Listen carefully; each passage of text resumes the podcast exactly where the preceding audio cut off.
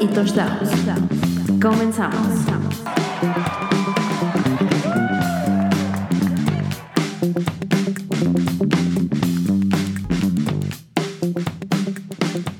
Hola amigos, ¿cómo están? Bienvenidos una vez más a Entre Carreras y Touchdowns. Espero que estén muy bien, que su semana haya sido, bueno, su semana en Fantasy, su semana en NFL haya sido muy buena y para los que les gusta el base, pues ya ganaron los Dodgers 15-1, estuvo muy desastroso. Sinceramente no sé si se acabó, pero me puse a ver el juego de los Rays, que espero que ganen el día de hoy, que le ganen a los Astros.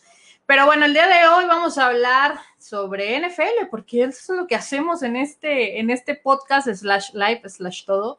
Y para eso tengo, sucedieron muchas cosas, sucedieron muchas cosas esta semana, unas muy lamentables, unas muy bonitas, este, pero para eso tengo eh, por aquí a un amigo, un amigo llamado Rudy de Tres y Fuera NFL. Hola Rudy, ¿cómo estás?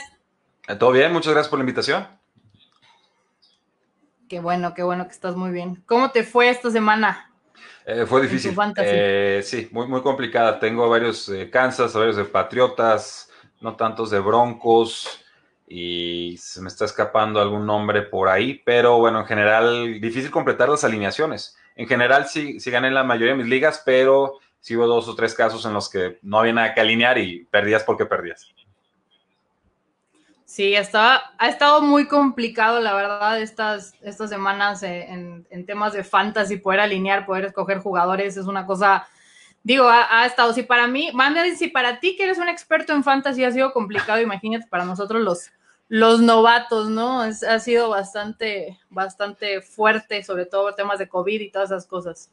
Sí, eh, ha, sido una temporada complicada y es normal, digo, teníamos que entrar mentalizados de que este iba a ser un año eh, atípico, un año en el que puede haber más lesiones por la falta de preparación, un año en el que se iban a suspender o mover partidos, y, y, así ha sido, ¿no? Lo que pasa aquí es que pues ya están empezando a sumar las lesiones de gravedad, sobre todo, pues alguna que comentaremos más adelante, Dak Prescott, que pues repercute no solo en los que tenían a Dak Prescott y en los aficionados de Dallas, sino en todas las piezas de la ofensiva de Cowboys, que había sido una, una de las mejores de todo el año.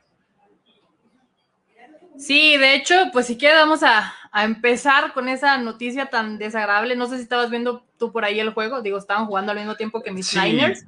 Estaban jugando, no bastante mal los Cowboys, creo que estaban bastante parejos en el marcador. Y después del touchdown de, de Dak Prescott viene esta horrible y espantosa lesión del coreback.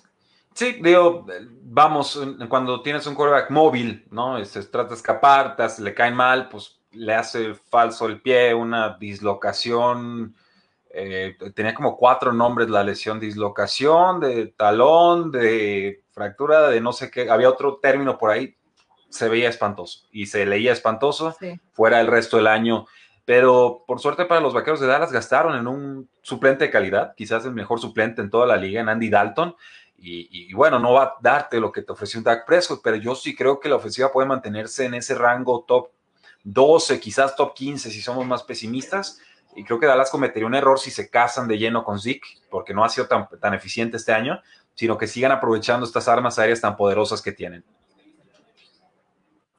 Sí, no, creo que CD Lamb ha sido, o fue uno de los mejores amigos de, de Dak Prescott, ¿no? Durante estas semanas le estuvo lanzando bastantes pases y lo ha hecho muy bien el, el, el novato pero la pérdida de Prescott, espero que no les pese tanto, tiene razón, o sea, Andy Dalton es un buen coreback backup que realmente eh, a lo mejor no te va a dar la seguridad que ya te tenía, que ya te estaba dando Prescott, porque justamente es algo que comentábamos en un live que tuve hace unos minutos de que estaba dispuesto a darlo todo por ese contrato, ¿no? O sea, tanto uh -huh. que fue y, y tuvo esta jugada lamentable por unas yardas y este iba sin duda por, por tener seis, seis mil este mil yardas lanzadas esta, esta, temporada. Uh -huh. y no pues o sea la verdad estuvo muy fuerte pero más allá a lo mejor de, de, lo fuerte que estuvo como obviamente la lesión está espantosa o sea el pie se ve horrible. El momento como anímico que, que, hubo en Dallas y en toda la NFL en ese momento, ¿no? Llovieron tweets de que for Dak y todo ese tipo de cosas creo que o sea, hablando un poquito de sentimientos, yo me sentí muy mal. O sea, de verdad casi se me salen las lágrimas de, ver cómo salía Dak de, en, la, en el carrito y todo, ver cómo estaba como con una cara de desesperación, de frustración, de, o sea, no sabes en ese momento, a lo mejor no tienes idea por la adrenalina y por todo, si realmente qué tan grave fue lo, lo que le pasó, ¿no? Entonces, yo me conmoví mucho, la verdad, fue un momento fue, un momento duro. estresante. Fue, un momento muy duro y, no se necesita ser aficionado a los vaqueros de Dallas para sentirlo, ¿no? Porque antes que jugador es persona y antes de, toda esta disputa contractual que tenía con los vaqueros de Dallas, pues es una persona que había luchado por un sueño, que creía que valía A, que los vaqueros de Dallas dicen, creo que vales B o no te puedo dar más que, no te puedo dar A porque me compromete demasiado al equipo. Y entonces apostó por sí mismo, ¿no? La etiqueta de jugador franquicia, dinero 100% garantizado, un año, y pensaríamos que si llega agencia libre, que no creo que vaya a llegar, llegaría descontado, ¿no? Porque obviamente una lesión de este tipo parece que estaría regresando hasta mayo del 2021 con un training camp más limitado, asumiendo que haya training camps eh, normales, igual y seguimos en tema de pandemia y, no hay, no sé, pero eh, pues bueno, es, triste y sí, se, se, unió la comunidad de la NFL, todos los tweets que mencionabas y demás, lo vimos retirarse en el carrito, las desgracias, y, y para mí fue extraño incluso porque estaba Tony Romo narrando el partido, ¿no? Y Tony Romo se retira a partir de una lesión, entra Dak Prescott y ya no vuelve a tener una oportunidad de jugar. Entonces, tener a Tony Romo hablando y mencionando y diciendo, Ay, espero que solo sea este, torcido el pie y luego hacen el zoom in de volada y ves que el pie está completamente en movimiento irregular. Eh, pues bueno, como que se juntaron todas las piezas ahí. Y finalmente Vaquero saca el partido, lo sacas de forma sufrida, un, gol de campo. Eh, ya Legatron con su característico chanfle, ¿no? Te hace pensar que la va a fallar y luego agarra la curvita, la patada. Pero, pues bueno, aquí, aquí lo, de Vaqueros, pues bueno, creo que tienen que replantear lo, lo, que esperan de esta temporada porque sin Dak va a ser muy difícil que trascienda. Sí, y también vimos ahí a Jason Garrett, ¿no? Que se acercó a, darle la mano a Dak, lo cual también, pues digo, o sea, fue un momento muy extraño. Estás jugando contra tu ex este, head coach que te dio como es eh, la, la, este, vaya, o sea, que te llevó a donde, a donde estás ahorita y, y él fue el que te, te metió al campo, ¿no? A jugar. Entonces, creo que fue un momento muy, muy feo, muy este, pero creo que se vio bien toda la gente diciendo cosas por allá, por allá en Twitter. Esperemos que Dak pueda, salió bien de la cirugía, eso lo anunció los Dallas un día después. Este, salió todo bien. Espero que los fans de los Cowboys dejen de decir que es karma por haber este, no querido el contrato porque han dicho tantas cosas, pero bueno, ese es otro tema. Y esperemos que esté muy bien para la siguiente temporada porque es un coreback que vale los millones no a lo mejor los que pide, pero sí los que le va a dar Jason Garrett y compañía, digo, perdón, Jerry Jones y compañía, Jason Garrett ya no se los va a dar, pero sí, sí le van a pagar al coreback, espero, en verdad espero que lo hagan y espero que lo cuiden, porque vale muchísimo el talento de, de Dak. Sí. Pero bueno, oye. Dime, dime.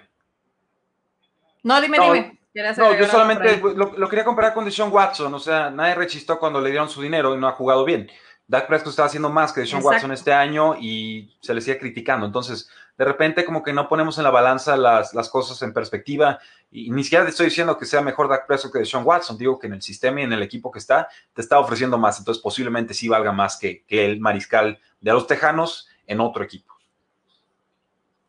Sí, definitivamente. Aparte, el mercado se da para que le paguen 25 o 30 millones, si no es que un poquito más. Entonces, pues ya dejen de, renegar con el contrato de Dak Prescott, se lo van a dar una vez ya pueda pisar este, los campos de entrenamiento de los Cowboys. Incluso se lo pueden dar desde antes. Pero bueno, otra cosa que también obviamente nos, nos movió nuestros sentimientos el fin de semana fue que Alex Smith pisó un campo después de, dos años y yo estaba igual que Elizabeth, ¿eh? o sea, yo estaba con el Jesús en la boca, de verdad rezando para que no le sucediera nada, porque iba contra una de las mejores defensivas que, se han visto esta temporada y contra el mejor defensivo que hay en la NFL, que es Aaron Donald. Entonces, yo estaba, no sé cómo estabas tú, pero yo estaba igual que Elizabeth. O sea, de verdad estaba rezando, decía, por favor, lo primero que dije, por favor, Kyle, Allen, no te lastimes, haz las cosas bien, juega bien, por favor. Y no porque no quisiera que Alex Smith volviera al campo. O sea, obviamente pero es algo que, es increíble y que se aplaude. Sí, o sea, que vuelva, pero no contra, Aaron Donald. Sí, es... Exacto, porque aparte... No, no, dice cómo estaba. Yo estaba acostado con la computadora. Sí, sí, exacto. O sea, y no, la línea ofensiva ha estado un poquito mermada, eh, ¿no? Con Brandon Scherf y demás. Eh, los Rams han estado muy entonados, muy agresivos en, todos los, apartados de, la defensa. Alex Smith regresando de una lesión, lo capturan como seis veces. Entonces, eh, desde ahí yo, yo, antes que decir, bueno, se lastimó Kyle Allen, tiene que entrar el quarterback número dos, yo preguntaría, ¿y por qué no está Dwayne Haskins activo para este partido, no? lo libra bien, Alex Smith sale sano, no produce absolutamente nada. O sea, cero a la izquierda, pero regresó al campo y eso es digno de celebrar. Sí, sí, claro, obviamente el momento histórico que se vivió en, Washington es, de aplaudirse, obviamente es de aplaudirle absolutamente todo lo que ha hecho Alex Smith por salir adelante después de 17 cirugías y una ah, pierna bastante rota, o sea, completamente rota, una reconstrucción de, que le hicieron con una reconstrucción de, básicamente la parte de abajo de la pierna. Es digno de aplaudirse, pero no deja de, darte miedo, ¿no? Y aquí la pregunta sería, ¿cómo, cómo sería el sentimiento de Alex Smith al, pensar que de verdad va a entrar a jugar, porque una cosa es que ya estés activo para entrenar y que estés entrenando con tus compañeros de equipo y que la defensiva a lo mejor no te va a tocar como la otra, pero el momento en el que te dicen vas a entrar a jugar después de todo eso, que psicológicamente hablando, supongo que está muy fuerte, pero de verdad que, pues, o sea, tienes que tener tremendos, tú sabes, para, para de verdad ponerte el jersey, ponerte el casco y decir, voy a jugar después de que casi me, tienen que quitar la pierna. Sí, porque no fue solamente fue la lesión, que fue una lesión importante, fue una fractura compuesta, sino que fue la infección y la operación y otra operación y otra operación. Corría el riesgo de perder la pierna, su vida peligró eh, y regresó al campo. Y eso, y eso es, digo, lo tendremos que celebrar siempre. No va a ser la amenaza terrestre que fue en el pasado. No, no creo que la, la fuerza de la pierna esté desarrollada de forma tal y la confianza tampoco como para que lo sea. Ese era el valor oculto para mí de Alex Smith, además de su precisión, aunque sus pases eran eh, casi siempre más cortos de lo ideal, ¿no?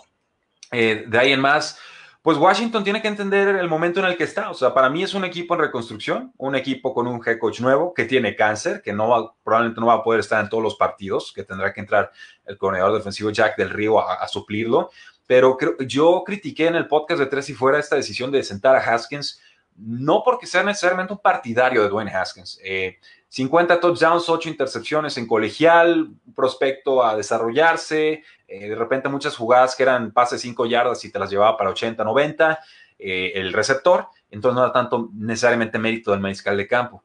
Pero gastar una primera ronda en él, y no es que por gastar una primera ronda lo tengas que a fuerzas estar manteniendo y cuidando, sino que no me parece que una temporada sea tiempo o justo o suficiente para evaluar a un mariscal de campo eh, que pues, obviamente empieza siendo novato y que no tuvo ni siquiera pretemporada para mejorar eh, en este año, ¿no? Entonces, me parece ahí que Ron Rivera llegó con la decisión ya, ya mentalizada, que dijo, le voy a dar un mes, eh, si no hace nada y no lo va a hacer, voy con Cable Allen, que por eso pagué una quinta ronda por él en las pantallas de Carolina, aunque me sirviera para, para absolutamente nada, ¿no? Entonces, si Cable Allen te representa una o dos victorias más versus lo que hacía Dwayne Haskins, pensando que sea el, peor caso posible que sea un mariscal de campo que no te ayuda para nada, pues ahí estás incluso empeorando tu pick de draft. Entonces, ni estás evaluando al quarterback de primera ronda, ya te rendiste con él, aunque Ron Rivera diga que no. Yo juzgo acciones, no declaraciones y, también estás empeorando tu, pick de draft. Entonces, quedas en un punto medio por ver débil la división.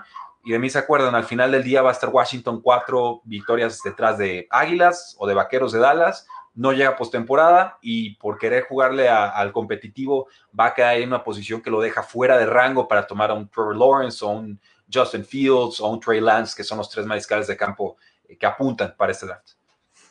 Claro, y en todo caso, a lo mejor dejas a Haskins en la banca, o sea, no lo desactivas por completo, ¿no? O sea, metes a Kyle Allen y lo pones como un core backup, porque para eso fuiste por él, o sea, se me hace un desperdicio y concuerdo totalmente contigo con, con lo que acabas de decir, pero, y justamente, o sea, el pretexto de Ron Rivera es que dice es que yo ya conozco y Kyle ya me conoce, entonces sabemos cómo, pero bueno, no son las Panteras de Carolina y, o sea, no se me, se me hizo un pretexto un poco medio, medio tonto, por así decirlo. O sea, no quiero juzgar y decir que es tonto como, como tal. Pero sí, o sea, lo pones como backup. No simplemente lo desechas y lo pones ahí, vete a tu casa a jugar videojuegos o a lo que quieras hacer, ¿no? Entonces, eh, espero en verdad que, que, a lo mejor este, vuelva a Houskins al partido. Bueno, al, al ¿A jugar? Al line-up no, porque no es béisbol, al roster de los, no, de bueno, los es que Washington. Al line-up si quieren, pues lo mandaron de coreback titular al coreback del equipo de práctica. O sea, oye, Sí, pasas de, vas a jugar el domingo a, oye, estudia la cinta del juego del rival y trata de imitarlo, ¿no? A ver si corres igual que él, nada más para darle buena práctica a nuestra defensiva. Pues, ¿Dónde no, queda se- el, se- el liderazgo ahí? Ajá. Sí, claro, no, y aparte justamente es eso, o sea, tu coreback le tienes que dar como la confianza como para que pueda ser el líder del equipo y no simplemente por un mal juego decirle, ¿sabes qué? Ya te vas y a ver cuándo regresas, porque a ver cuándo me demuestras, o sea, quiero verte, no sé, quiero verte entrenar bien o algo por el estilo. O sea, se me hace una cosa muy, muy triste y muy mala decisión por parte de, de Ron Rivera Ahora, para hacer eso. Voy a dar la contraparte. Llegó muy criticado Dwayne Haskins con problemas de actitud, un padre muy extraño que se metía demasiado en su vida y, esa, recuerdo, hicieron una entrevista telefónica al padre y no respondía nada y, como que trataba de proteger de más a un hijo y el, el hombre me malvibró. Eh, me es, poco- es raro que me pase, pero me malvibró muy, mucho eh, la forma en la que se expresaba, en la que no daba declaraciones, en la que desconfiaba de todo y bueno. Quiero creer, pues tengo que creer que algo de eso está en el hijo, ¿no? Creo que quizás no tenía los hábitos bien desarrollados, Washington paga una primera ronda por él porque el hijo del dueño, eh, eh, Dan Snyder, era pues, amigo de Dwayne Haskins, entonces era su sueño ideal que llegara a, a- a los entonces Washington Redskins. ¿no? Entonces, pues bueno, eh, también por ese lado quizás no vale una primera ronda, pero con un año a mí no me alcanza para evaluar. Sí, no, y aparte, o sea, si ese fuera el caso, entonces, pues, ¿para qué haces tanto desastre por, por llevártelo, no? Entonces, sea como sea, eh, no sabemos todavía si Kyle Allen y Alex Smith siguen siendo los dos corebacks de, Washington, pero si es así el caso, pues esperemos que hagan las cosas bien. Que realmente, pues, no hay mucho que perder y tampoco hay tanto que ganar, ¿no? O sea, aparte es una, una división un poco... em, extraña, un poco fuera de lo normal de las otras divisiones, que seguramente el que, el que la gane se va a ir con récord perdedor. Entonces, vaya, creo que un poco de, debe haber, ha sido un, un año extraño para Washington, ¿no? o sea, de por donde Sí. me la veas, por donde la pongas, ha sido, o sea, lo mejor que, lo mejor que pasó, las buenas cosas que hemos visto es lo de Alex Smith, y de ahí en más, nada, bueno, sí, bueno, fue los- o- fue el- sí, para, para mí fue el peor off-season de todo el año, ¿eh? O sea, no, en mal draft ni nada, sino una tras otra, tras otra, tras otra, ¿no? Cámbienle el nombre a los Washington Redskins, entonces ya somos, quién sabe cómo nos llamamos. Bueno, somos el Washington Football Team. Hubo acusaciones de escándalo sexual con empleados de alto nivel, perfecto. Hay despidos, hay, hay acusaciones, hay demandas en- eh, a través, eh, nos sentamos del Washington Post. Y luego, ¿no saben qué? Hay otro escándalo y este le pega directo al dueño, ¿no? Y que los socios quieren, minoritarios quieren vender sus acciones porque ya no quieren trabajar con Dan Snyder porque no, no, no sabe hacer su trabajo, o sea, es un dueño mediocre y, y lleva mucho tiempo demostrándolo. Claro. Eh, y, y luego la- lo del corredor, Dares Guys, ¿no? Que estrangulación, eh, asalto, agravado, o sea, para donde veas, todo era mala tras mala, tras mala, tras mala, tras mala Sí. Pero era Ron Rivera el que estaba ahí como controlando todo y buscando ese cambio de cultura, ¿no? Y luego le da cáncer a Ron Rivera y dices, Sí, no, bueno, no, no. sí, no. ¿qué, hace, ¿qué haces? No, no hay mucho que hacer mientras esté ese dueño. Sí, no, y, y sí ha sido un, un sub y baja para, para Washington en esta temporada, te digo, o sea, lo de Alex Smith los pasó a salvar un poquito de la prensa, por así decirlo, ¿no? O sea, que sucede justamente en el momento mediático donde viene todo lo del dueño y todo ese tipo de cosas, entonces, pues bueno, Washington no va a terminar la temporada muy bien que digamos, eso creo que todos lo sabemos, pero pues bueno, aplausos para Alex Smith y esperemos que Ron Rivera esté muy bien, aunque sus decisiones del coreback no, a lo mejor no nos gusten tanto, pero esperemos que esté, que esté muy bien por ahí. Oye, hay otro juego que quería comentar un poquito, porque la verdad es que los Raiders no se han visto mal en lo que va de la temporada. O sea, no es un equipo que realmente yo diga están para el perro y lo han y, no van a llegar a ningún lado. Incluso en algún momento dije los, Raiders pueden agarrar este playoffs, o sea, los pueden agarrar con las uñas, aunque sea, pero de cierto modo presiento que, pues, se pueden ir a playoffs. Y ahora lo que nos demostraron en contra de los Chiefs, vaya que fue una gran sorpresa, no tanto que ganaran, el marcador como tal. O sea, la defensiva de los Chiefs no fue a jugar este fin de semana. Sí, es, es, una defensiva que se entonó hacia el final de la temporada pasada, que llega a perder al safety Juan Thornhill, que fue importante, que aún así alcanza a resolver el partido, eh, pero no nos engañemos, o sea, aquí era la ofensiva de, de Mahomes metiendo 30, 35, 40 puntos, y entonces la defensa jugando a verlas venir. ¿no? Ah, tienes que pasar, perfecto, pues me preparo para el pase. Y entonces llegan las intercepciones, las jugadas grandes, había tiempo para el pass rush y demás. Dejamos de tener estos guiones tan favorables y de repente la defensa queda un poco más evidenciada, ¿no? Nos pueden correr, nos pueden atacar en profundidad. Vimos a Henry Rocks atacando como, como si fuera Terry Hill porque su velocidad es tal.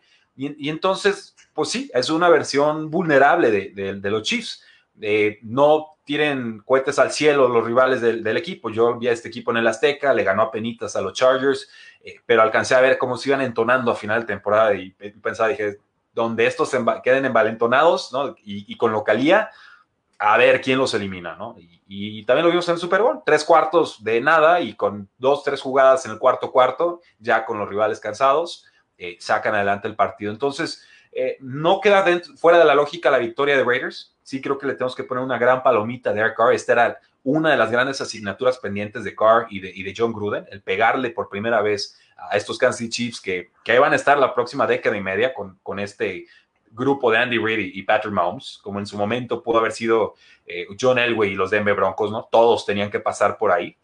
Pero sí, La, defensa nos está provocando dudas y ha sido un tema general esta temporada. Eh, las defensas en general están permitiendo muchos puntos, puede ser por falta de preparación, malos tacleos, etcétera, pero para el público apostador, pues saben que ahorita las altas se están cobrando durísimo en casi todos los juegos. Aunque van inflando la línea, se siguen cubriendo.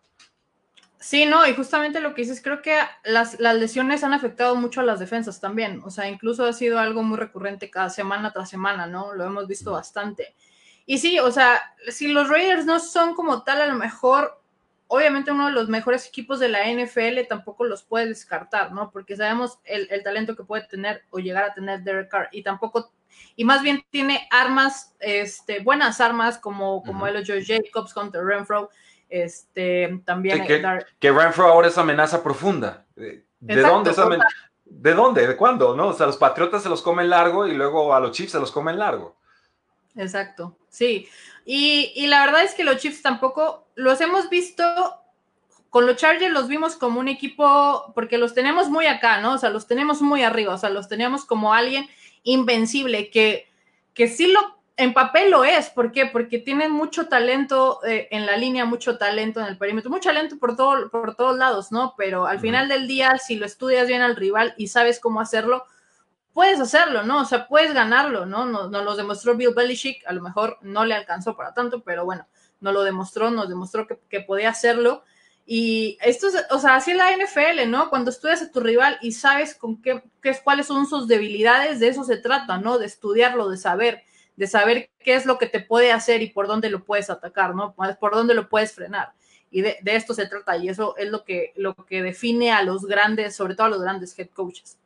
Sí, sin lugar a dudas. Eh, no me parece especial la defensa de, las Vegas Raiders. Creo que mejora. La secundaria, sobre todo con Jonathan Abram, ha sido, ha sido importante.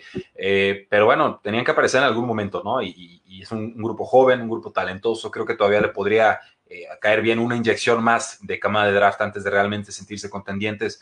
Pero con todas las dudas que hay alrededor de Derek Carr, si este era su último año o no, con Raiders, si John Gruden lo quería o no, por fin lo vimos hacer jugadas fuera de estructura. Noté dos, tres jugadas en las que normalmente él ni siquiera hubiera intentado el pase y aquí las estaba completando, que es algo que se le critica mucho. O sea, que si, se, si no le salen sus, lecturas estructuradas, ahí murió la jugada. O sea, no es un Mahomes, no es un Lamar Jackson, no es un Prescott, no es alguien que te vaya a hacer magia y sacarte la jugada legendaria, ¿no? Y que quedes impactado.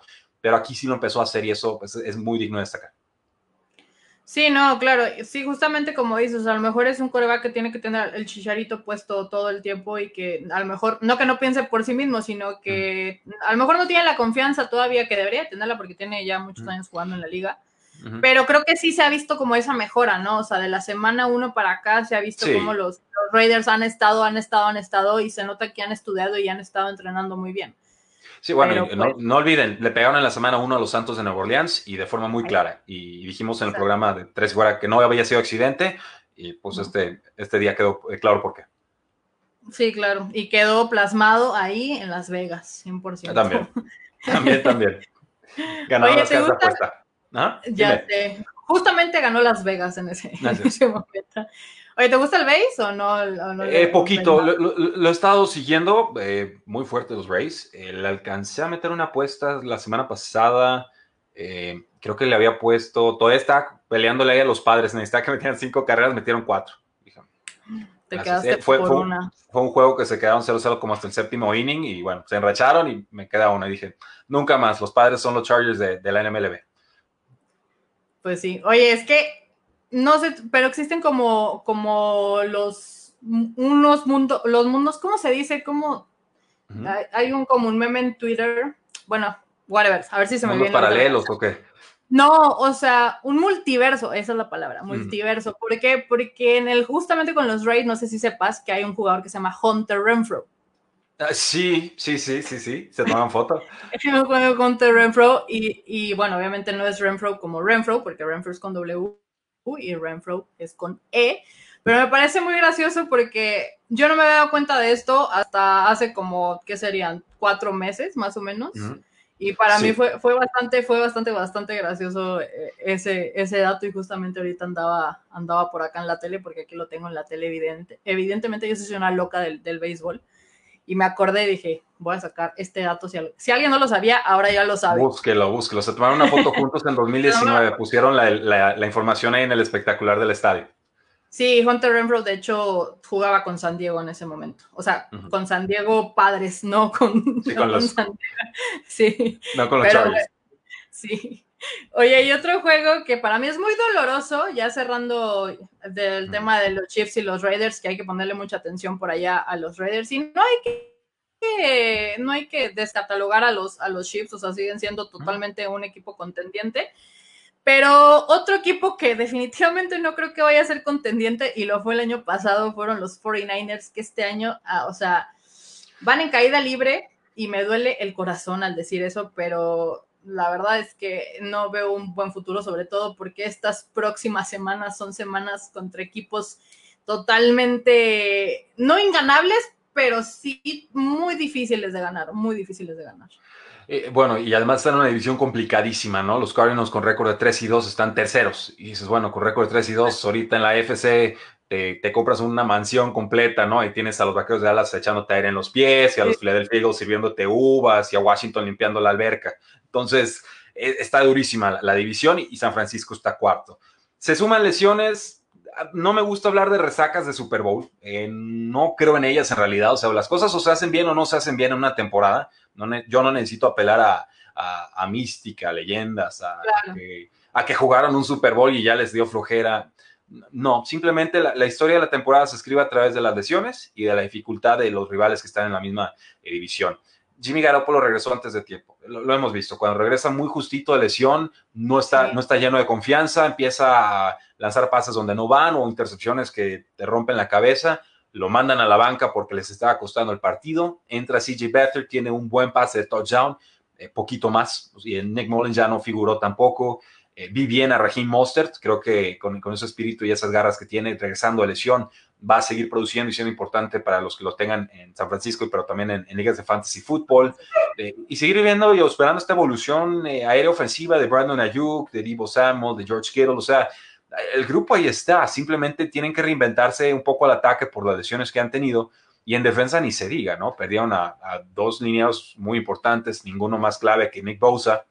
La secundaria no tiene ni siquiera Richard Sherman, o sea, les han pegado por todos lados. La verdad es que eh, es muy difícil salir adelante con tantas lesiones y, y, es generalmente uno de los criterios más característicos para ver eh, los, los bandazos que de repente pegan algunos equipos que juegan muy bien un año y luego caen o que jugaron muy mal y luego con un poco más de salud eh, terminan despuntando.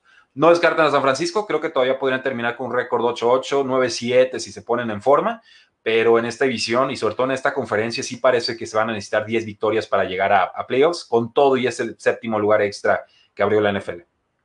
Sí, sí, creo que se pone un poco o muy complicado el asunto, que claro que aquí mi situación es, el año pasado tampoco es como que vimos brillar a Jimmy G de una forma espectacular, que claramente todos sabemos que tampoco fue, no lo hizo mal, pero tampoco fue la clave de ganar esos partidos importantes, ¿no? A lo mejor uno que otro por ahí en alguna semana importante contra Seahawks, contra, contra. Cardinals, pero con, contra Santos, pero tampoco fue, era, fue que, que él hizo, hizo las cosas, ¿no? Sino que la defensa te, te dejaba la tranquilidad de poder no anotar en, un drive, ¿no? O sea, en un drive ofensivo, ¿no? Pero en estos momentos, el, el, siento que no le quiero echar como tanto rollo al tema psicológico, pero sí tiene mucho que ver que tu líder defensivo, que es Nick Bosa, se haya lastimado tan pronto en la temporada y te deja como en un como en un resbalón, ¿no? O sea, estás como en un resbalón que a lo mejor porque todo el mundo le echa la culpa a Robert Salah y siento que es difícil poder encontrar otro líder tan pronto, ¿no? Sobre todo cuando nadie levanta la mano y dice, hey, yo quiero ser, que a lo mejor en este caso es Fred Warner, pero no, no es lo mismo, porque Fred Warner no, a lo mejor no te genera como tanta confianza como la que te genera alguien como Nick Bosa.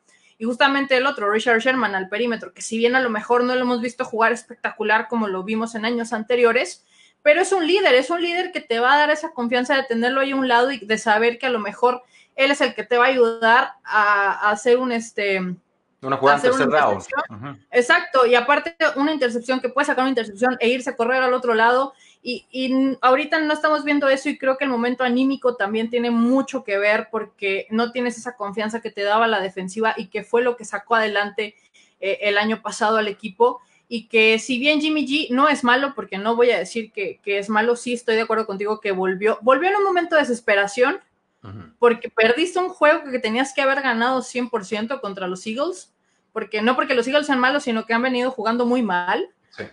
Y vienes contra unos Dolphins que tampoco están mancos, ¿no? Brian Flores ha hecho las cosas bastante bien y Fitzpatrick está en un modo Fitzmagic desde semana uno casi, ¿no? O sea, han estado haciendo las cosas muy bien, que si bien a lo mejor no es un equipo que brilla como tal, pero hace las cosas que tiene que hacer. Es un equipo que me parece disciplinado al momento de jugar, al momento de, de hacer las cosas, ¿no? Entonces, tenías la desesperación de tener a tu coreback titular, que al final del día pues no te funcionó porque se veía perfectamente que Jimmy G no estaba listo para, para esta semana. Eh, gracias a Dios está listo para esta semana, pero bueno, vamos contra los Rams.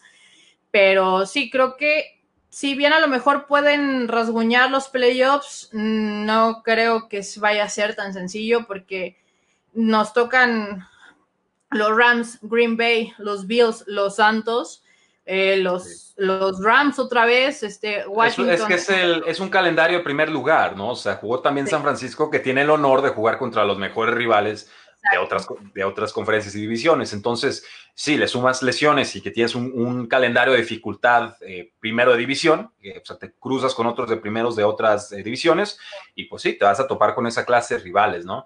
No, no tiene, no hay nada de qué avergonzarse de perder contra los Delfines de Miami. Eh, le han jugado apretado y bien a todos sus rivales, a Patriotas, a Bills, a los Seahawks y también le jugaron bien en este caso. Bueno, a Jaguars también le, pegaron su primera victoria y por supuesto esto de San Francisco preocupa el marcador, lo abultado que fue. La realidad es que desde el principio de partido se, les fue las manos, ¿no? Y, con los errores que estaba cometiendo Jimmy G, no, había alguien que levantara la mano, entonces es esa clase de tarde en la que dices, ok, bueno, hay que cumplir el trámite, cerramos, nos vamos, estudiamos cinta de juego o la quemamos y, a lo que sigue, ¿no? ¿no? Quizás no nos sirva de mucho esta, esta derrota, pero pues parece que sí puede empezar a haber una controversia entre si CJ Beathard o, Jimmy G.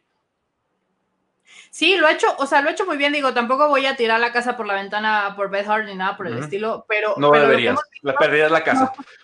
Sí, claro, o sea, no, no debería totalmente, pero lo que ha hecho en estas últimas dos semanas me indica que tiene la seguridad, a lo mejor, que no tiene Mullens, por ejemplo, ¿no?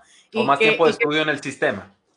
Exacto, también, también porque tiene más tiempo ahí, evidentemente. Entonces, me indica que puede ser un buen coreback backup y que si Jimmy G no llega a, dar lo que pretendemos que, que, dé, pues aquí lo tienes y puede hacer el trabajo, ¿no? Porque siento que, que, ha entrado a jugar sin la presión de tener que ganar el partido, ¿no? Sin esa, sin esa presión. A lo mejor en el momento que entre con la presión de sí tienes que ganar el partido, porque tienes que ganarlo, las cosas cambian, pero por el momento estoy bien con CJ, eh, no estoy muy bien con Jimmy G, pero sí siento que fue tema de, lesión, de que a lo mejor no se sentía tan seguro, porque se veía que no se sentía tan seguro.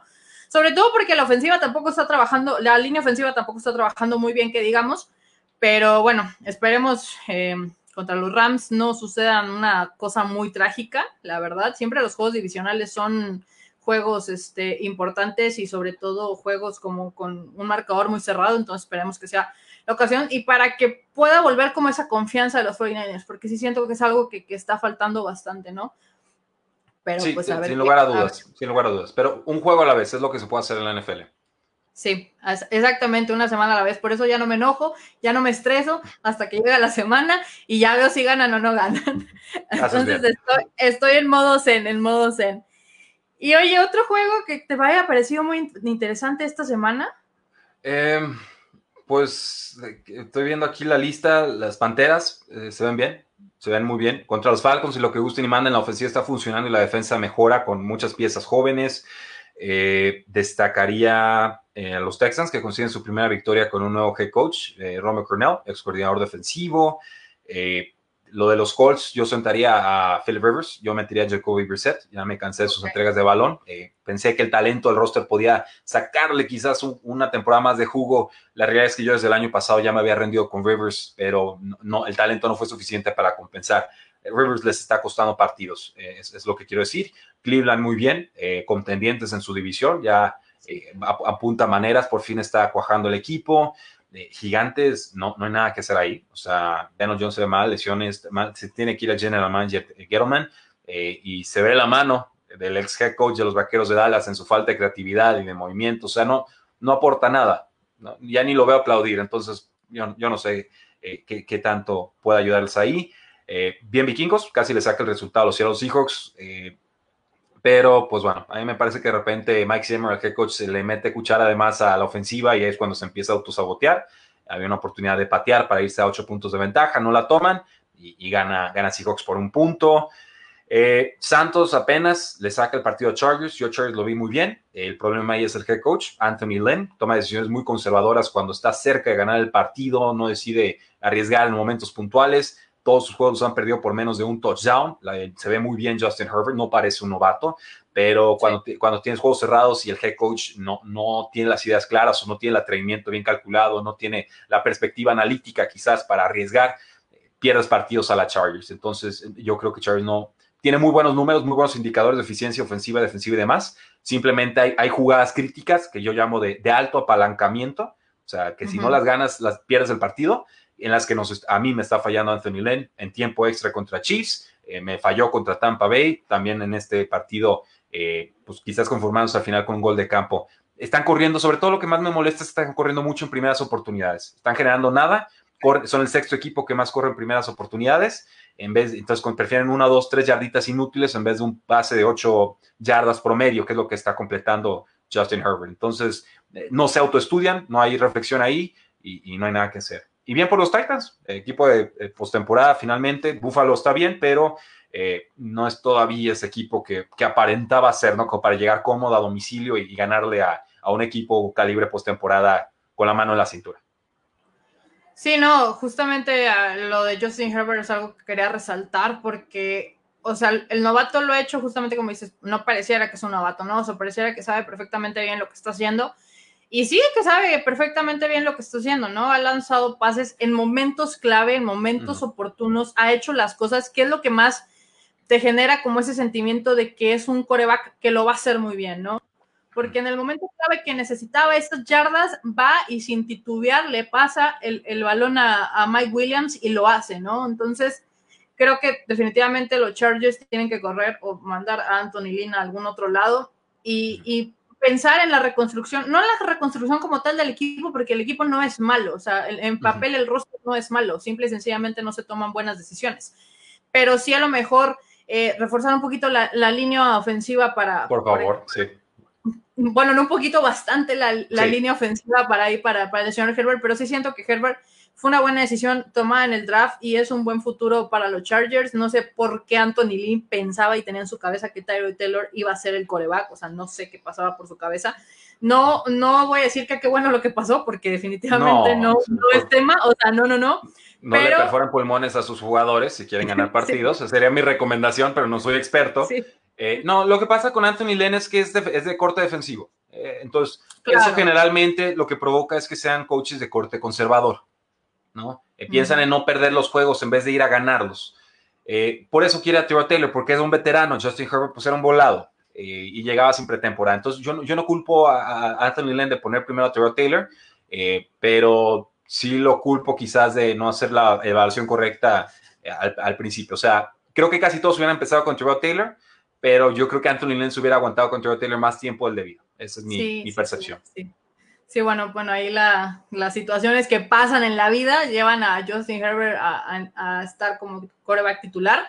Y muy bien, muy bien por el novato. La verdad es que ha sorprendido bastante. Los números han sido increíbles y, y la, el temple que tiene para hacer las cosas también me parece algo de mucha maduración, ¿no? Este, no es su culpa, Justin Herbert, Justin Herbert no es tu culpa, lo has hecho muy bien y esperemos que así siga haciéndolo en los próximos años.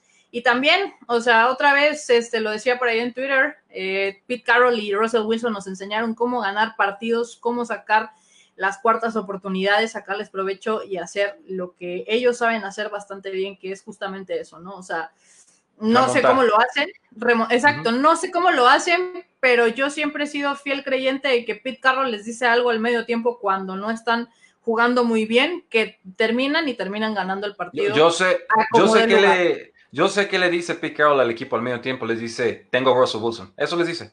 No necesita decirles más, oigan muchachos, tranquilos, tenemos a Russell Wilson. Sí, creo que sí.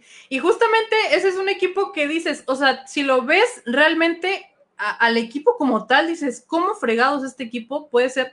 No, no lo estoy demeritando, ni mucho menos, pero si lo ves en papel, la defensa no me da mucho de dónde escoger para decir, es un contendiente 100% al Super Bowl. No, Y, ofensivamente hablando, tampoco, por afuera de, de DK Metcalf y, y, Russell Wilson, tampoco es como que digas tú, wow, es que tiene todo el talento del mundo para ser contendiente, pero ahí es donde te das cuenta que alguien como Russell Wilson, un coreback, como Russell Wilson, un jugador como Russell Wilson te puede cambiar todo el panorama que tienes de un equipo, ¿no?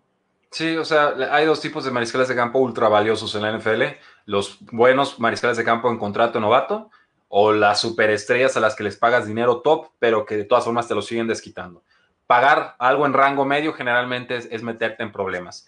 Y Russell Wilson pues pertenece a ese grupo máximo de, talentos, Salón de la Fama indiscutible, y creo que este año por fin ya recibirá su MVP si la salud eh, lo acompaña por favor, por favor. No quiero nada más en esta. Bueno, sí quiero muchas cosas que pasen en este 2020. Primeramente, que ya no haya, tú sabes qué. Y segundo, bueno, lesiones. También y pandemia, correcto. Pandemia, este, encierros en personas este, enfermas por ese, por ese virus, pero que Russell Wilson gane el MVP, por favor, esta temporada. Son de esas cosas que pido, que pido en este 2020. E, es hora, es hora. Es hora, es hora 100%. Y oye, yo sé que tú tienes un don que has adquirido en, los años, en los años que tú tienes de, expertise en la NFL, porque de eso lo descubrí en un live de nuestros amigos de la Cueva del Fan, en ese live tan extenso que tuvieron un sábado, el 5 de septiembre, si no, si no mal me acuerdo. Pero yo sé que tú tienes el don de saber las edades, bueno, no de saber, sino que has estudiado más o menos. Para saber, para saber las edades de los jugadores. sabemos que tienen un rango así de más menos uno, pero a ver, primero que nada, vamos a ir, te voy a decir una ahorita y a ver si te sigo diciendo más al rato, ¿no? Pero así, pero así rápido. Curtis Samuel. él va a tener 24. Tiene 24. Ah, muy bien. Tiene 24. Oye, ¿cómo adivinaste esa otra? A ver, porque aquí los tengo escritos, ¿eh? No, tampoco tengo acá. No, échale, échale, échale. No, no, pues. Eh, es que el, chiste el truco en realidad es, bueno, si juegas en Dynasty, estás todo el tiempo tomando a novatos. Entonces, más o menos, primero, acordarte en qué año entró a la NFL y luego tratar de acordarte si era un prospecto joven o si llegó más grande. Los prospectos más veteranos te llegan de 23, 24 años. Entonces, si tienes esas dos variables más o menos calculadas, puedes jugarle. El problema es cuando te tiran un nombre, el ala será número 4 y no sabes ni dónde empezar ni con cuántos llegó y ahí sí, pues, de que pueda.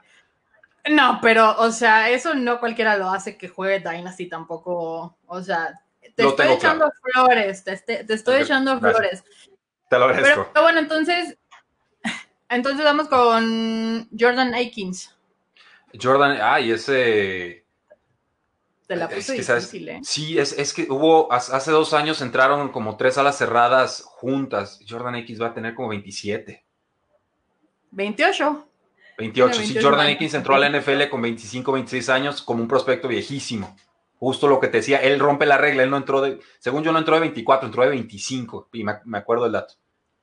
Sí, tiene, tiene 28 años, pues muy bien. Llevas, llevas este, dos de dos, por el ah, momento. Ganando, bien. Ganando como siempre. ganando como siempre, obviamente. Ya que estamos hablando un poquito de Dynasty, que yo no juego Dynasty, evidentemente, pero ¿qué tal si hablamos un poquito de Fantasy, de tus recomendaciones que nos puedas dar? Porque ya sabemos que ya vienen las semanas Vice, que han, que han estado llenas de, de lesiones las últimas semanas, que ha estado un poco complicado. Entonces, ¿Qué, ¿Qué, es importante? O sea, por ejemplo, para, para ligas, te voy a decir porque yo juego en half PR, o sea, algo muy normal, algo muy normal. Entonces, ha sido un tema complicado. Tuve que, que, darle, este, sentar a Cam Newton y meter, a, por ejemplo, a Fitzpatrick, que estuvo este, por ahí. Lo he hecho bastante bien, o sea, no me ha quedado de ver tanto. lujo. Te fue de lujo. Exacto. No me ha quedado de ver tanto, pero justamente, o sea, una de las cosas importantes aquí es se vienen los momentos a lo mejor más fuertes de los trades. O sea, ¿qué, qué jugadores puedes tú, que dices, bueno, tengo a un, ¿qué, qué te gusta? Este, digo, obviamente no sé, pero a tradear a un George Kittle por a lo mejor, porque me quedé sin corredores, o sea, no, me tenía a, a Sacón y desde la semana uno ya no lo tengo. Sí. ¿Qué jugadores importantes piensas tú que puedes desechar o, o puedes este, venderlos por algo interesante? Con listas sería más fácil, hacía a bote pronto, si tengo a Kenyan Drake lo quiero vender, creo que Chase Edmonds está viendo mucho mejor como corredor de los Arizona Cardinals, no creo que Kenyan Drake nos vaya a desquitar el precio de final de primera e inicio de segunda ronda que nos costó, eh, se puede convertir en un comité o incluso lo puede desplazar Chase Edmonds. Eh, ¿qué, ¿qué, otro jugador? Podemos aprovechar las lesiones, por ejemplo, si, si, si hacemos, va a ser difícil, pero podemos intentar comprar a Nick Shop, que está ahorita lastimado, no se espera que regrese hasta la semana 10, creo que, o creo que en semana 10 tiene descanso Cleveland, entonces, pues hablarle al dueño y decirle, oye, vas con récord 2 y 3, ¿no? Vas con récord 1 y 4, se te cayó el equipo, te doy dos o tres titulares fuertes y dame a cambio a Nick Chubb y, otra pieza, ¿no? O sea, algo para que, para decirle, Nick Chubb en, en, en, el hospital no te va a ayudar a llegar a postemporada, ¿no? Pero a mí sí me puede ayudar a cerrar bien la temporada o, o ganar en postemporada. Entonces, tratar de buscar ese valor si tenemos un récord eh, o un equipo que tenga un récord positivo y más o menos podemos ir pensando eh, que podemos hacer, que se podemos soltar algo de valor presente eh, para esperar tener una recompensa a, a futuro, ¿no? Eh, que otros jugadores, creo que DJ Moore ha, ha decepcionado un poquito, dado la explosión de Robbie Anderson, sería alguien a quien a mí me interesaría comprar. DJ Moore es un talento claramente contrastado. Eh, Estoy pensando, por ejemplo, en ofensivas muy devaluadas. Quizás el corredor de las Águilas de Filadelfia, Miles Sanders, ha, ha, producido, pero creo que en general todo lo que se llame Águilas en estos momentos va a tener un, un no. descuento. Eh, Raheem Monster yo lo seguiría comprando. Eh, yo creo que clarísimamente ya es el corredor titular. No, no veo. Podría Jerry McKinnon involucrarse un poco, pero no tuvo mucha participación tras el regreso de Monster. Eh, Robert Tony en ala cerrada de los Green Bay Packers eh, traten un trade por ahí, eh, no tiene el valor de nombre, es el tire número uno de los Packers y, viene semana de descanso, entonces quizás se nos olvida lo bien que ha estado jugando y que prácticamente fue Devonte Adams en, en semana cuatro, cuando Adams no estaba eh, disponible en el campo. Eh, ¿Qué más les podría decir? Eh, a ver, te voy a decir, por ejemplo, ya que, ya que te tengo aquí, te voy a tener que preguntar, yo tengo al señor Dak Prescott en una de mis ligas, ¿no? Tenías. Tenía al señor Dak Prescott en una de mis ligas, pero la verdad es que no hay mucho de dónde escoger. O sea. A ver, echa los nombres. Se, se, ve muy triste el asunto, pero tengo a Philip Rivers, Nick, Nick Foles, Drew Locke, Kyle Allen, Joe Flacco, um, Dwayne Hoskins, Steedman, Bedgar, Ripien, Hoyer. No, ¿sabes? ya te fuiste. Te fuiste a las, a las, al, al, último sí. lugar de roster de dinastías, el, el puesto número 35 de tu equipo. Ripien o, o, esos. Sí, no, no, no, no, está disponible Andy Dalton?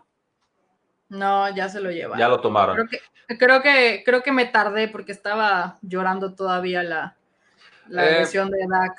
¿Me puedes leer los primeros tres nombres otra vez? Ah, no, pero déjame te digo una cosa, te estoy mintiendo mm. porque tengo a Jimmy G en la banca en estos momentos. No me, no me ayuda. Yo a Jimmy G lo estaría cambiando en estos momentos por un Drew Lock. no te eh, nada. ¿Sí? Pero, no, ah, bueno, Drew Lock vuelve esta semana. Sí, yo creo que jugaré contra los Patriotas de Nueva Inglaterra. No sé si lo jugaría contra los Patriotas. Creo que Belichick se lo va a comer vivo. Te soy muy sincero. Pero tienen mucho talento en ese roster con toda la lesión de Cortland Sutton y la posible suspensión de Melvin Gordon por andar manejando en estado de ebriedad. Eh, ¿Qué otro nombre teníamos por ahí? Joe Flacco. No, no, no, más para arriba. Nick Foles, Philip Rivers, tu amigo Philip Rivers. Mm, creo que me iría con Nick Foles. Sí, ¿Pero dejarías a Jimmy G o lo mandaría a la fregada? Lo tiraría. Tiraría a Jimmy G, me iría con Nick Foles o me iría con, con cualquiera de los otros nombres que, que mencioné. Sí, porque el, tema con Jimmy G es que ahorita, eh, si no está sano, va a ser difícil que rinda. Y además, si ya estamos viendo dudas de que vaya a ser el titular, eh, entonces, bueno, hay un, doble factor de riesgo que no veo en un Nick Foles, que sí es intermitente, pero eh, que por el momento, pues es el, titular indiscutible. Y sí, o sea, estoy, estoy viendo aquí una, una lista de corebacks. Sí, no, no, hay muchas opciones. O sea, que en realidad te estás parejeando con quarterbacks de top, 30, top 20 para abajo, ¿no? O sea, ese rango eh, como de quarterback 25, 26 de la liga. Si tienes a Fitzpatrick, yo aguantaría con él. Tengo, a, Fitzpatrick en, tengo a Fitzpatrick en mis, en mis ligas donde tenía Cam Newton. Ok. Entonces, ahí sí, evidentemente, Cam Newton también vuelve esta semana, si, si mal no recuerdo, creo que por ahí hubo unos comentarios en la, en la tarde de que ya podría incorporarse. Sin embargo, eh, ¿tú sientes que le puedo dar una semana más a Fitzpatrick o literalmente me agarro a Cam? Ya. Eh, no, sí, yo, yo sí aguantaría con Fitzpatrick. Eh, bueno, no, a mí me gusta más Cam. O sea, si yo tengo a Cam, lo estoy jugando, en, es un titular, es un top 12, tiene amenaza terrestre y demás. Eh, yo, creo que me iría con Cam Newton, eh, pero yo también preferiría por poquito a Nick Foles sobre, sobre Jimmy G. Ok. Oye, justamente por un coreback, ¿qué tan, ah, ¿qué tan viable podría ser a lo mejor hacer un trade de, de por, por ejemplo, alguien que tenga a Pat Mahomes, ¿no? Ofrecerle algo como un Robert Woods, un Thielen, un, este, no sé, Antonio Gibson, aunque sería demasiado, demasiado barato eso. Depende de la profundidad de nuestro roster, o sea, si tengo, si puedo jugar a tres, tres receptores abiertos y tengo cinco estrellas, eh, pues puedo cambiar ese valor de la quinta estrella o cuarta estrella por un running back competente, un running back 2 o un quarterback de alto calibre, como estabas mencionando. Eh, Lamar Jackson no ha producido como esperaríamos este año, tiene todavía mucho valor de nombre, pero podemos intentar por ahí. Creo que de Sean Watson también sus mejores días están por delante. Eh, Cam Newton, lo mencionaste, también ha estado jugando bien. Ryan Tannehill nos mete menos de 200 yardas, pero tres pases de touchdown por partido, o sea, una eficiencia muy fuerte. Eh, un Tom Brady, de repente también lo podemos descontar por su edad y, y, creo que para este año puede terminar perfectamente como un top 12. Entonces es simplemente ver qué equipo puede tener dos mariscales de campo titulares competentes y ver por dónde, por dónde a su roster para nosotros ofrecerles algo de, valor y que se animen a, cerrar el trade. Muy bien, muy bien. Muy bien. Y tengo a Justin Herbert también en otra liga. Eso me ha dado mucha felicidad. Te va a ayudar mucho, sí, sin duda. Sí, y de hecho en esa, en esa liga creo que mandé la fregada al señor Carson Wentz, fíjate. Sí. Y No te voy a soportar. Adiós. El talento ahí sigue, sigo creyendo en él. Esto es lo peor que se va a ver la ofensiva de Águilas en mucho tiempo pero no, en, ligas de redraft, o sea, de este año y tiramos a todos, no hay por qué estar esperando a Carson Wentz. Ni a Daniel Jones, ¿no? O sea, creo que ese es un... No, menos, menos. De por sí yo nunca fui partidario de, Jones por, por, todas las entregas de balón y le cuesta mucho su segunda, tercera lectura, o sea, cambiar de o no clavar los ojos en un receptor, ya lo está pagando este año. Ya tiene 17 juegos en su haber y tiene más de 36 entregas de balón, entre fumbles e intercepciones. Entonces, eh, mala línea ofensiva, roster un poco lastimado. No, me interesa Daniel Jones este Y justamente, o sea, tú que juegas Dynasty, es un poco, vaya, es, es mucho trabajo porque tienes que estar según yo, a ver, hasta donde tengo entendido, se arma como la Liga de Dynasty, tienes que jugar con esas personas por el resto de tu vida que juegues. O sea, obviamente hay trades, hay cambios y todo ese tipo de cosas, ¿no? Pero tú que juegas Dynasty, ¿de qué backfield de verdad no te, o sea, no confías en él para nada? Em, bueno, Ronald Jones ha dado buenas exhibiciones, pero en general desconfío del backfield de Tampa Bay, porque sé que el, el talento que es Leonard Fournette y que cuando vuelva a mostrarlo podremos otra vez tropezar poniendo a Ronald Jones en alineaciones y que nos decepcione. Eh, el backfield de Miami ahorita nos está dando muy poco. Tenemos a Miles Gaskin como titular y, no hay nada que hacer ahí. Los Jets acaban de cortar a Le'Veon Bell, tienen a, Frank Gore de 37 años como titular y tienen a la Michael Pirine, que es un novato de cuarta, quinta ronda. Eh, atrapa bien pases. En ligas PPR creo que tarde o temprano nos va a poder ayudar como un flex. O sea, si estamos en ligas muy profundas, yo iría por la Michael Pirine y lo dejaría ahí guardadito en la banca. Pero es el, o sea, es el backfield de Jets. No, no estoy esperando mucho ahí tampoco. Eh, ¿Qué otro equipo está difícil de descifrar? Estoy tratando de hacer así como un, recuento mental. Eh, no me fío del corredor de los Osos de Chicago, Montgomery. No, nunca me ha llenado la, la, pupila. Devin Singletary adecuado. Yo sigo creyendo que Zach Moss sano le va a quitar la chamba. Y es posible que Zach Moss lo hayan tirado en sus ligas porque ha estado ausente en las últimas semanas. Búsquenlo, guárdenlo, déjenlo ahí. Es un corredor de poder, un corredor que atrapa bien pases, buen balance, novato. Entonces la gente todavía no sabe lo que puede hacer Zach Moss, a pesar de que ya mostró algunos buenos destellos este año. Sí, sí, creo que David Singletary sonaba muy gris esta, esta temporada y vaya que Josh Allen lo ha hecho, no brillar como tal, pero ha dado sus puntitos ahí a, alguno que lo Sí, ha sido cumplidor. Eh, en general, la regla con corredores es si tienen volumen, o sea, si, si corren y atrapan pases eh, suficientes, van a tener producción. Entonces, la obligación de ellos entonces es ser suficientemente eficientes, eficientes o productivos para que no llegue alguien más y le quite esa, esa oportunidad, ¿no? Entonces, yo así califico a los corredores. Me parece que Singletary es adecuado, pero que siempre va a ser ese corredor B del comité. Eh, así llegó al de novato, mostró más de lo que yo esperaba. De todas formas, cuando vi Zach Moss que llegó ahí, dije, me voy con Moss. Esa era mi apuesta pretemporada. Sí, sí, sí, sí. Pues amigos, ya empiezan, bueno, ya empezaron la semana pasada, las semanas Vice, para que no dejen su roster ahí tirado como yo hice en dos ligas, porque de verdad me pasó de noche esa, esa parte, pero no lo dejen tirado. Este, échenle ganas porque después, como dijo Mau en algún momento, no los van a volver a invitar a la liga de fantasy si dejan sus es correcto. tirados. van a caer mal. Exacto. ¿Para qué quieren jugar si al final no juegan? O sea, no entiendo esa lógica. Pero bueno, pero bueno, algo más de fantasy que quieras agregar, alguien que, no sé, que, esté brillando demasiado, que para ti sea una joyita? Ah, pues para mí el receptor más espectacular este año, además de Calvin Ridley, que ya decepcionó en un juego, eh, DK Metcalf. Creo que con Seahawks se entiende perfecto. Eh, una amenaza profunda. No tiene muchos targets, pero cada uno de sus pases como para 20 yardas y touchdown. Entonces no importa mucho y no hay corredor más preciso en estos momentos que Russell Wilson en corto, mediano y largo. Entonces, sí, me parece que la temporada de DK Metcalf ha sido muy especial, muy loable y que incluso ofensivamente podríamos estar hablando de un MVP en la posición de receptor abierto.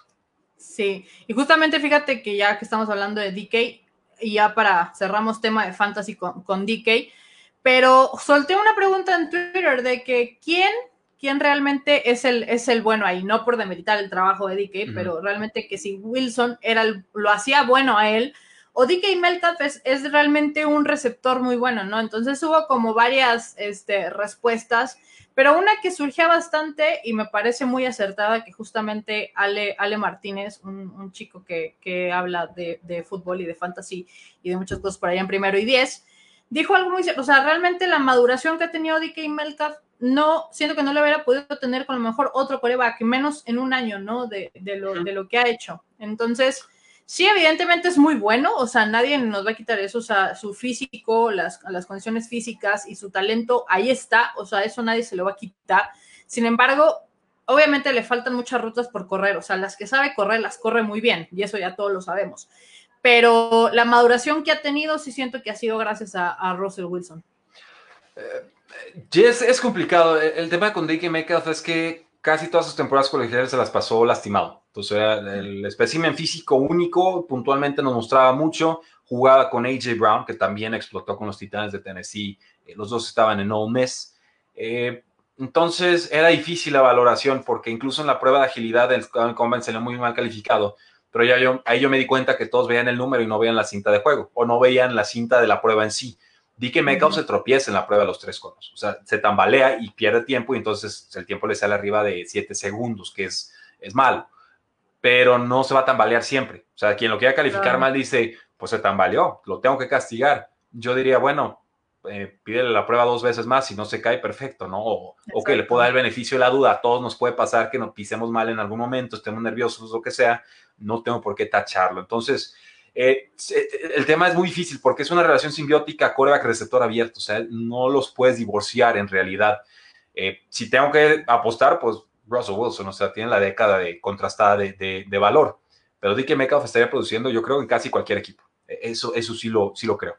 Menos con Philip Rivers. Eh, creo que le, caería muy bien a Philip Rivers porque le salvaría además de alguna intercepción. Por lo menos le jugaría defensor y le azotaría el, balón. Y luego pues le daría un zape. Sí.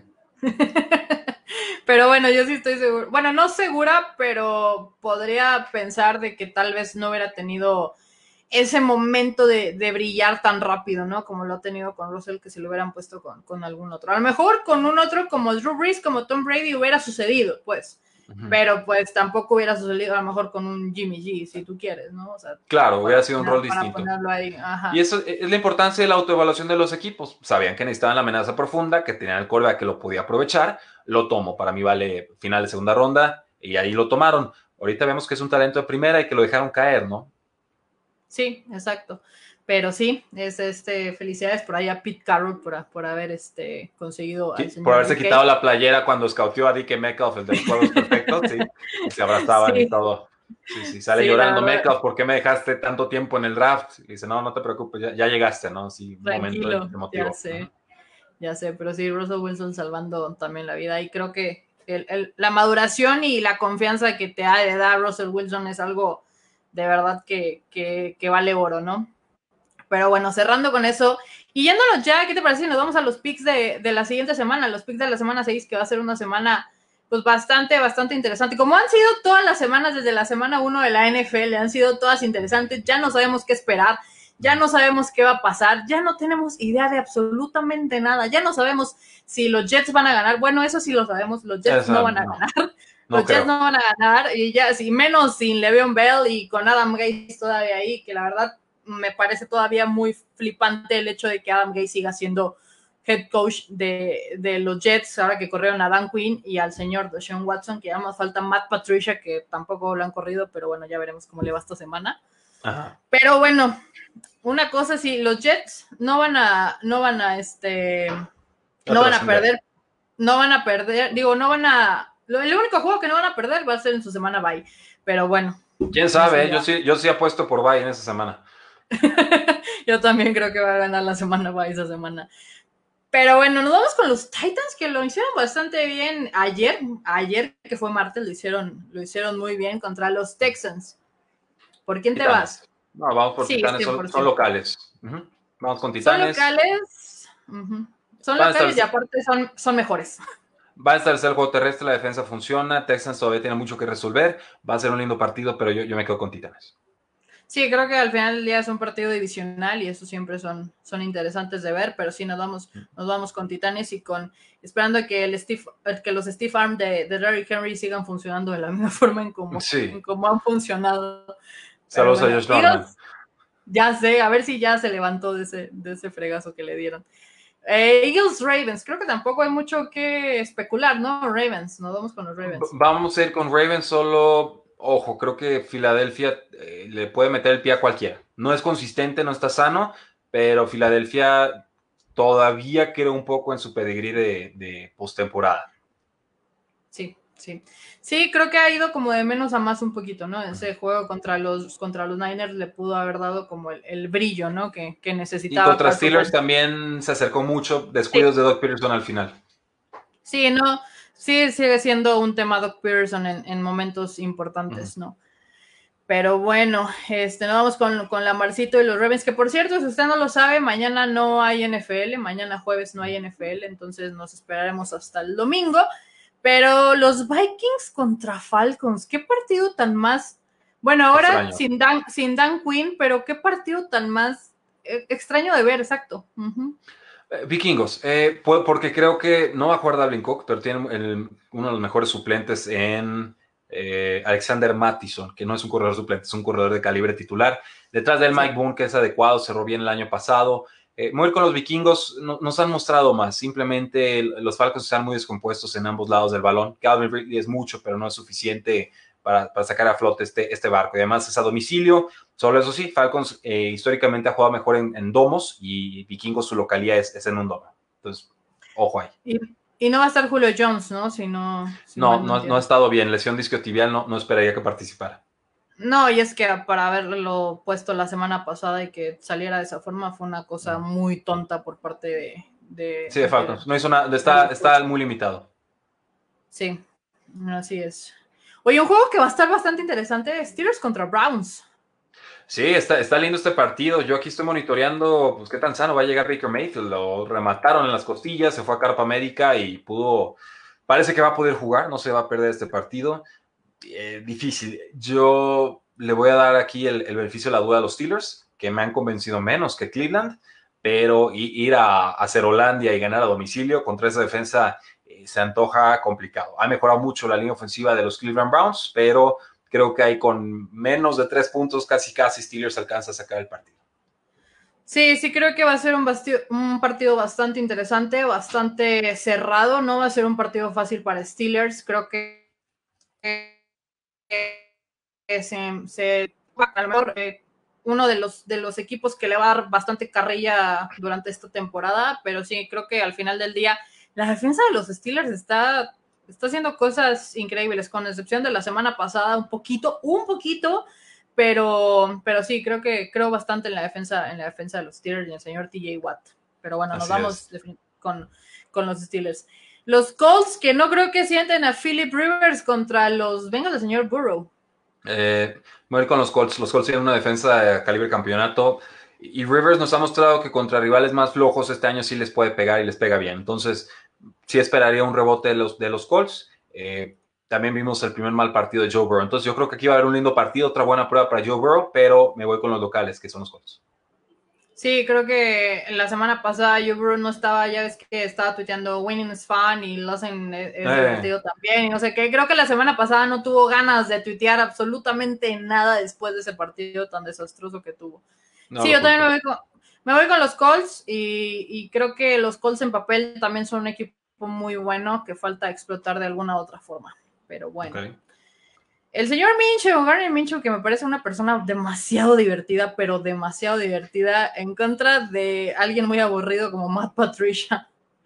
Sí, está, sí, son personalidades muy distintas, aunque Matt Patricia en su momento salió con la playera del payaso Godel cuando ganó el campeonato con todo el tema del Deflategate, o sea, sabe tirarlas, ¿eh? no, es, manco el muchacho en ese tema, pero sí, Gardner, Gardner Minshew es, punto y aparte. Yo voy con los Detroit Lions. Entiendo que Jacksonville tiene buen juego terrestre con Josh Robinson, que Gardner Minshew te produce, que la Vizca Chenault está jugando muy bien como novato.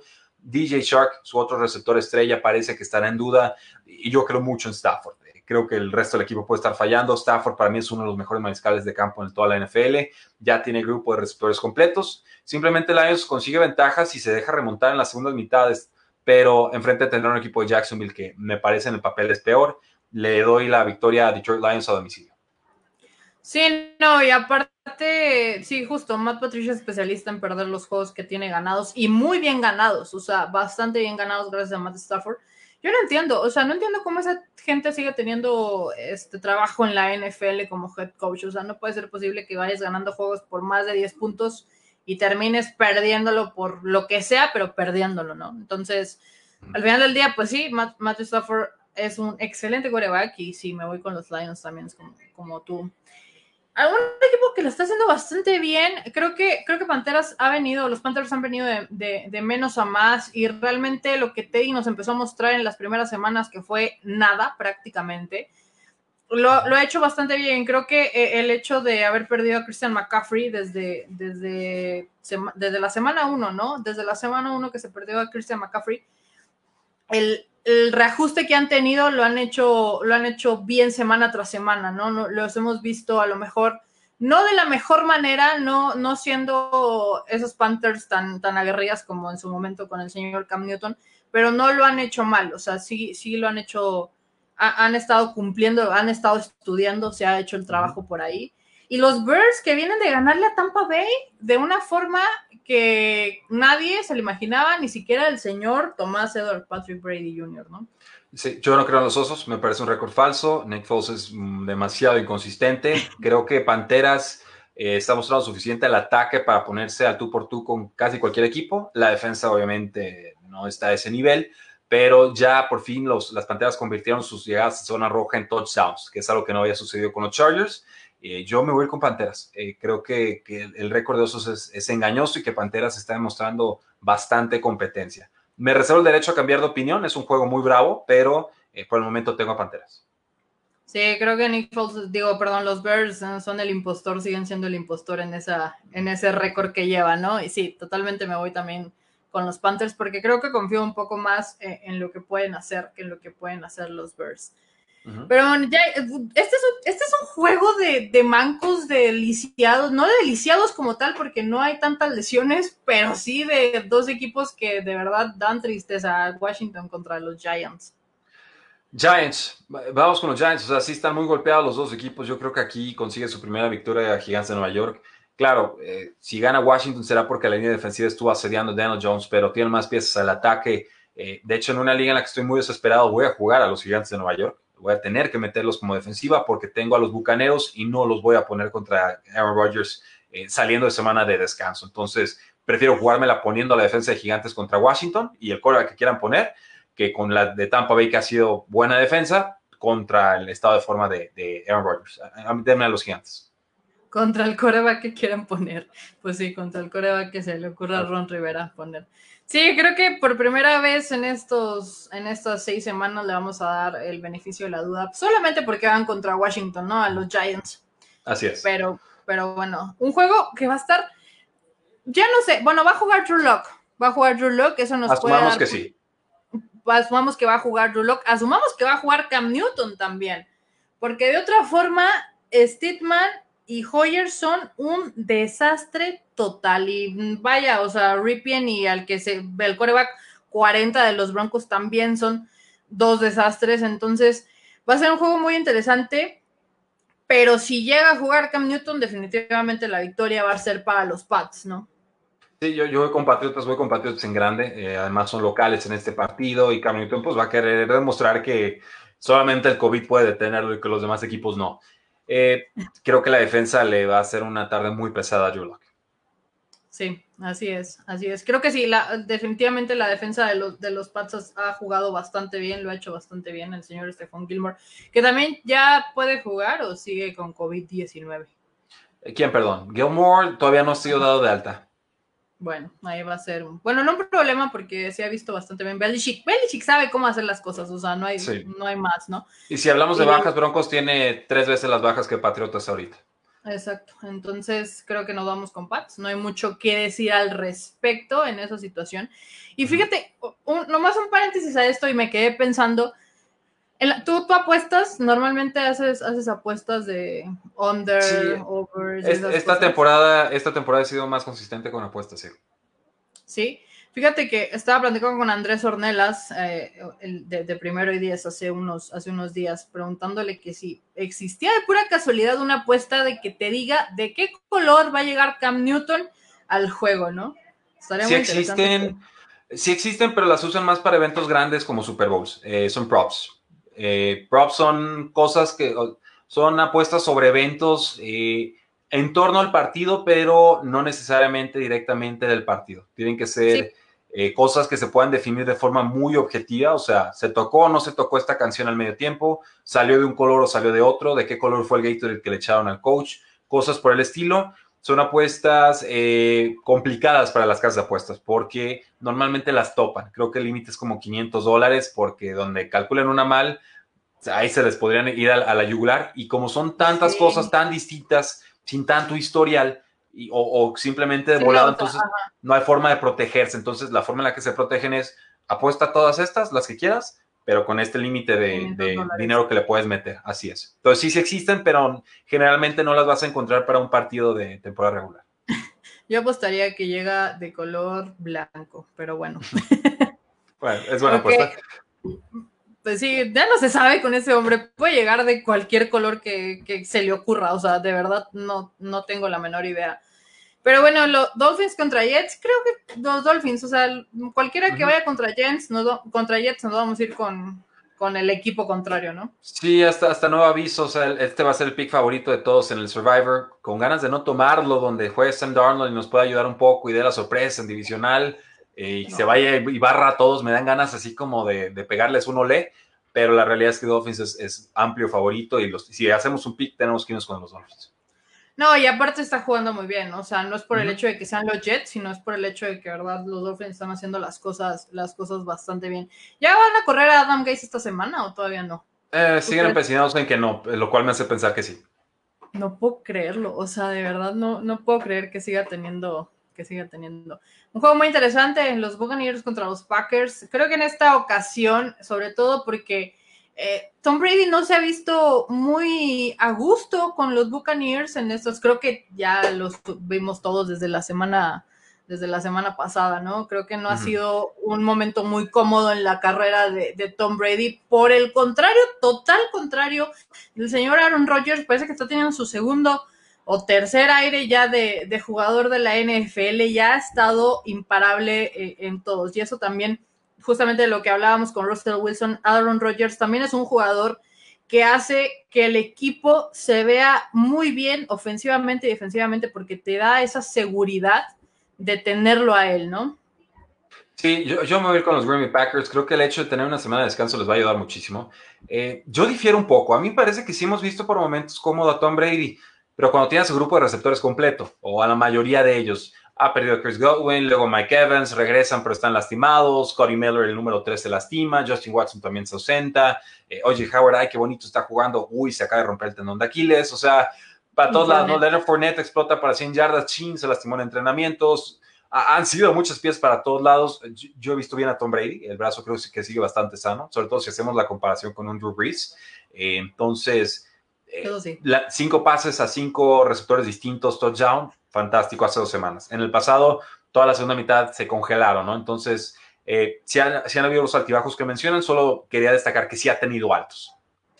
Sí, o sea, ha sido un, sí, justamente una montaña rusa para Tom Brady, pero no hemos, no ha encontrado como una estabilidad. Eso me refiero con que no se ha visto cómodo, pues no ha encontrado como esa estabilidad de aquí partir y para arriba, ¿no? Sino que está totalmente así. Pero bueno, eso, es el, eso pasa cuando juegas 20 años con un equipo y te vas a otro donde no conoces absolutamente a casi nadie más que a Gronkowski, ¿no? Así es, ah, con quien no puede conectar un solo pase. la cosa más inexplicable este año. Sí, sí, sí, sí, pero bueno, ya, Gronkowski esperemos que en toda la, en toda la temporada juntes al menos 20 puntos de fantasy, eso esperamos de ti, pero bueno. O, bloquea muy bien. sí, pues sí, eso, eso, esperan los, los, Buccaneers, nosotros esperamos, o los que, los que te tienen, esperamos que juntes 20 puntos de fantasy, ¿para qué? No sé, pero estaría divertido. Eh. Em, los Rams contra los 49ers, qué padre. Rams a domicilio se han visto mejor, están más sanos. Eh, no parece que 49 lo pueda presionar con mucho a Jared Goff, que es la forma de ganar el partido. Eh, me voy con los Rams. La solución para San Francisco, si quiere sacar este juego, sería correr y correr y correr, poder mover las cadenas estas oportunidades y, darle confianza al coreback que quieran, pero dárselo. Play action, play action y correr de momentos puntuales. Kyle Shanahan sabe cómo crear ofensiva. Simplemente es que este equipo encuentre con los jugadores que tiene sus señas de identidad nuevamente. Sí, creo que será un juego importante para saber cuál va a ser el rumbo que vamos a tomar, que va a tomar esta temporada, ¿no? O sea, cuál, que cuál va a ser el sistema que vas a usar, porque has estado sin Jimmy G, has estado sin Monster, has estado sin tus corredores, o sea, entonces es un juego para entender lo que va a pasar después, porque de aquí a la semana 14 tiene los juegos más difíciles de todos, ¿no? Entonces, la semana 14 pues ya es de las últimas semanas, entonces, si no ajustas hoy con un equipo fuerte, va a estar un poco difícil que, que ajustes después. Yo, con el dolor de mi alma y de mi corazón, me voy con los Rams. tenemos que. Tenemos que, pero bueno. Los Bills contra los Chiefs, qué juegazo va a ser ese, ¿eh? O sea, por más de que por más de que los Bills no jugaron tan bien ayer, o sea, ese, va a ser un juegazo, un juegazo, porque, bueno, aparte los Chiefs tampoco jugaron bien la semana. Sí, Josh Allen, el ritmo MVP hasta la semana pasada contra los Titans. Kansas City viene una derrota muy fea contra los Raiders. O sea, los dos equipos necesitados una victoria si no se quieren desencanchar de esa o perder de esa cima de la AFC. Yo voy a ir con Kansas. Creo que Josh Allen es una gran historia, pero eh, Mahomes es una gran realidad. Y, eso va a ser muy difícil remontarlo, incluso aunque estén a, domicilio. De todas formas, yo esperaría un, lindo partido en muchos puntos. Sí, creo que sin duda va a ser un partido de, bastantes puntos, a menos que, pasen cosas extrañas como las que han pasado en las últimas semanas y no. Pero sí, no creo que tampoco que Josh Allen sea como una mentira. Tampoco lo voy a poner en el pedestal del MVP. Eh, no creo que, sobre todo cuando tienes a, Aaron Rodgers, a Russell Wilson, a Patrick Mahomes jugando de esta forma, que sí lo ha hecho bien, no hay que demeritar lo, que ha hecho, simple y sencillamente, pues no está todavía, no se encuentra a la altura al menos de estar en ese top 5, si lo ponemos así. Pero lo ha hecho bien, no le va a alcanzar para este juego, creo yo, que, los Chips van a llevar el partido, pero de ahí en más creo que los Bills tienen un calendario bastante manejable para, llegar a playoffs sin, sin duda alguna. Sí, y bueno, nos queda un último juego, un Monday Night Football un Monday Night Football que hubiera sido muy divertido si no hubiera sucedido lo que. O no divertido, sino interesante, importante, de buenos puntos, de buenas jugadas, si no hubiera sucedido lo que ya sabemos que sucedió con Dak Prescott. Pero, ¿confías en Andy Dalton? O sea, si es, si es un jugador que te puede generar un poco de confianza o no. Mira, en estos momentos yo voy a tomar a los vaqueros de Dallas para ganar el partido. Sé que casi todos se van a ir con Arizona. Yo, yo, creo que la localidad va a importar. Creo que Andy Dalton es suficiente para mantenerte competitivo en el juego y sobre todo porque Arizona pierde a Chandler Jones, que es su pass rusher y jugador defensivo más importante en el roster. Entonces, eh, sí, están en tres posiciones muy lastimados los vaqueros en línea ofensiva, en las posiciones de tackle y tiene un centro novato, pero eh, tampoco es que Arizona tenga todo resuelto y si pierde a Chandler Jones, creo que en, defensa eh, se nos colapsa casi todo lo, que está sucediendo ahí. Entonces, yo, yo espero que los vaqueros de ahora sean más competitivos de lo que la mayoría está esperando en este partido. Me gusta lo que está haciendo Kyler Murray. Ha tenido problemas de intercepciones en semanas recientes. Creo que Dallas lo saca por menos de tres. Y me reservo el derecho a cambiar de opinión, pero ahorita vi, veo esto y creo que puede ser un juego trampa para los que están muy enamorados de, Arizona. No, yo creo que Arizona no ha hecho las cosas tan bien como lo vimos en la semana 1, ¿no? O sea, después de la semana 1 y haberle ganado sorpresivamente a los 49ers, tampoco es que se haya visto tan bien, ¿no? O sea, no, no hemos visto como tanta contundencia en Kyle Murray. O sea, sí Andre Hopkins, pero no, o sea, realmente han venido un poco para abajo, no totalmente hacia, abajo el, equipo, pero sí se ha visto como un pequeño comodidad descenso, no sé cómo llamarlo, pero sí, yo creo que también me voy con los, con los Cowboys, creo que el equipo, o sea, al final del día, el equipo, eh, Andy Dalton puede hacer las cosas bien, es uno de los mejores quarterbacks backups que hay en la NFL y creo que ha demostrado que, puede hacer las cosas, ¿no? Que a lo mejor no tuvo el mejor equipo en los Bengals, pero puede hacer las cosas y tiene las armas para hacerlo, ¿no? Está Murray Cooper, CD Lamb, sé que, y este, el, señor este, Michael Gallup, entonces lo va a hacer bien. Pienso que lo va a hacer bien y lo van a recordar, entonces creo que pueden hacer bien las cosas por ahí.